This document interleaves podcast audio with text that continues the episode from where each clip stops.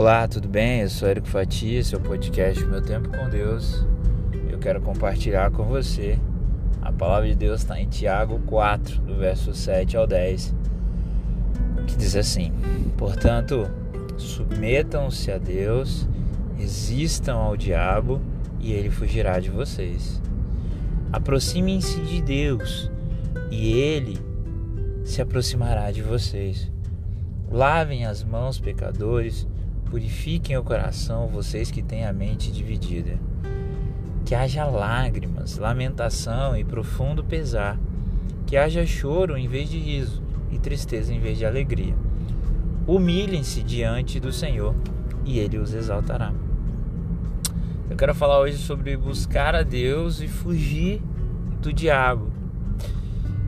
Essa é uma palavra que pode ser vista como literal, mas também serve para situações no dia a dia, quando lidamos com pessoas que muitas vezes vêm para o nosso lado para nos, vamos usar uma expressão comum, nos azucrinar, causar o mal. Nós precisamos submeter-nos ao potente amor de Deus. Quando a gente compreende que se submeter a Deus é, é aceitar o amor dele e aceitar ser amado e amar, fica mais fácil. Porque muitas vezes a gente olha para Deus como um ser carrancudo, bravo, e tá errado. Isso é uma percepção que muitas vezes nós temos e muitas pessoas têm de forma equivocada. Deus ele é amor. Se submeter a Deus é submeter o amor de Deus, é aceitar ser amado, zelado, cuidado por Deus. Esse é o primeiro ponto. E a gente precisa entender e se aproximar de Deus. E a Bíblia nos ensina que quanto mais nos aproximamos de Deus, mais ele se aproxima de nós. E quando ele nos concita lavarmos as nossas mãos, é no sentido literal, purificar de todo mal, de tudo aquilo que fizemos de errado. Existe uma expressão que foi cunhada muitas vezes no passado, mas hoje também se aplica, que é a pessoa tem sangue em suas mãos. Ou seja, ela matou outra pessoa, ela é responsável por morte de outras pessoas. Nós temos sangue nas nossas mãos pela morte de Cristo. E quando nós buscamos a presença de Jesus, a presença de Deus e pedimos o perdão pelos pecados, os nossos pecados, do sangue que estava nas nossas mãos, são limpos. Nós precisamos purificar o nosso coração, ou seja, estarmos com o coração puro, pronto a obedecer o amor de Deus e termos a mente fundada no amor de Deus. É isso que ele está falando. E quando ele diz no verso 9 que é necessário que haja lágrima, lamentação, é no sentido de arrependimento.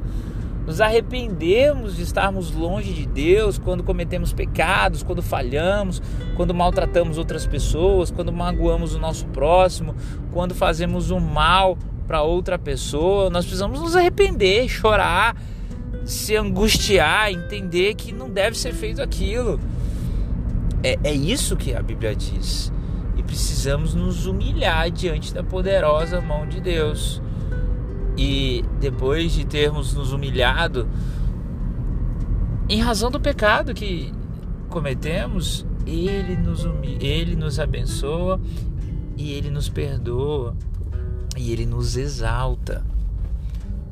Sabe? Deus não nos humilha, pelo contrário, Ele exalta todo aquele que se humilha perante Ele. E o que é fugir do diabo.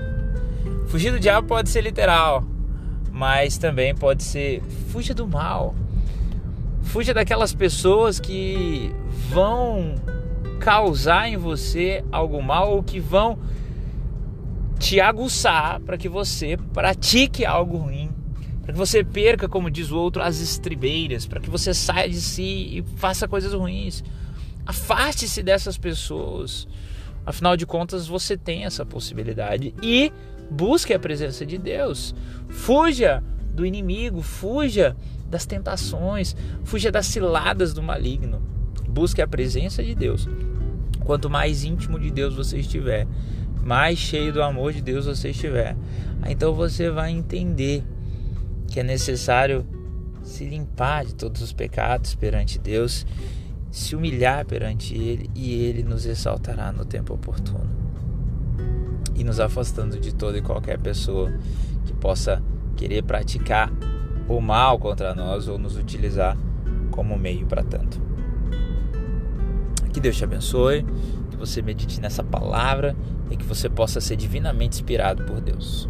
Um abraço, até a próxima.